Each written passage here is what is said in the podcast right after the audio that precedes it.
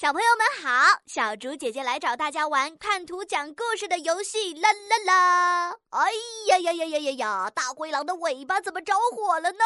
冒了好浓好浓的烟哦！呜呜呜呜！哎呀，大灰狼是哭了吗？